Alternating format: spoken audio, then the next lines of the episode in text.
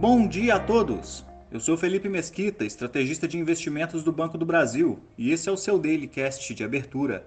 Hoje é quinta-feira, dia 25 de agosto de 2022, e mercados aguardam o início das reuniões de Jackson Hole, além da ata de política monetária do Banco Central Europeu, nos Estados Unidos, as bolsas fecharam o dia em alta, encontrando algum fôlego na parte da tarde, enquanto investidores seguem na expectativa pelo início hoje do simpósio de Jackson Hole, que conta com a participação de diversos representantes de bancos centrais pelo mundo e deve trazer direcionamentos da visão do Fed para os próximos meses. Na agenda do dia, saem dados atualizados do Índice de Preços de Gastos com Consumo medido pelo PCE, além da divulgação do PIB do segundo trimestre do México.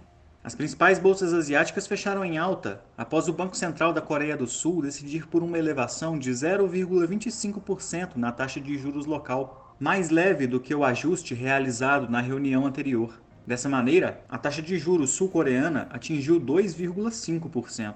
Os mercados europeus operam em leve alta, com a divulgação do PIB da Alemanha do segundo trimestre registrando um crescimento de 0,1% na comparação com o trimestre anterior além do índice de sentimento das empresas do país, que caiu marginalmente, ambos apresentando números melhores do que o esperado. Ainda hoje, será divulgada a ata da última reunião do Banco Central Europeu, que trouxe a primeira elevação de juros em mais de 10 anos. No Brasil, o dólar apresentou avanço de 0,24%, fechando cotado a R$ 5,11, após o Banco Central divulgar o fluxo cambial parcial de agosto com saída de 391 milhões de dólares.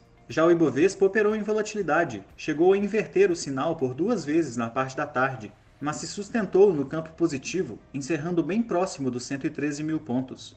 Os dados atualizados do IPCA 15 de agosto trouxeram a maior deflação da série histórica, de 0,73%, mas com contribuição principal dos preços administrados. A agenda do dia conta apenas com o leilão de títulos públicos pré-fixados. Ficamos por aqui. Um bom dia a todos e até a próxima!